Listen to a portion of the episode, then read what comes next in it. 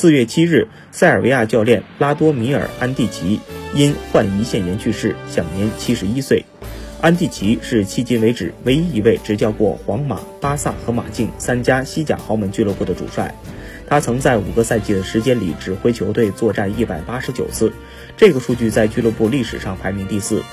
马竞人永远无法忘记安蒂奇在刚刚接过教鞭的第一个赛季就率队成为西甲和国王杯双冠王，而中国球迷对他非常熟悉，并有着特殊的感情。安蒂奇曾先后执教过山东鲁能泰山和河北华夏幸福。二零一二年底，鲁能与安蒂奇签约两年，并在二零一三年率队拿到了中超亚军。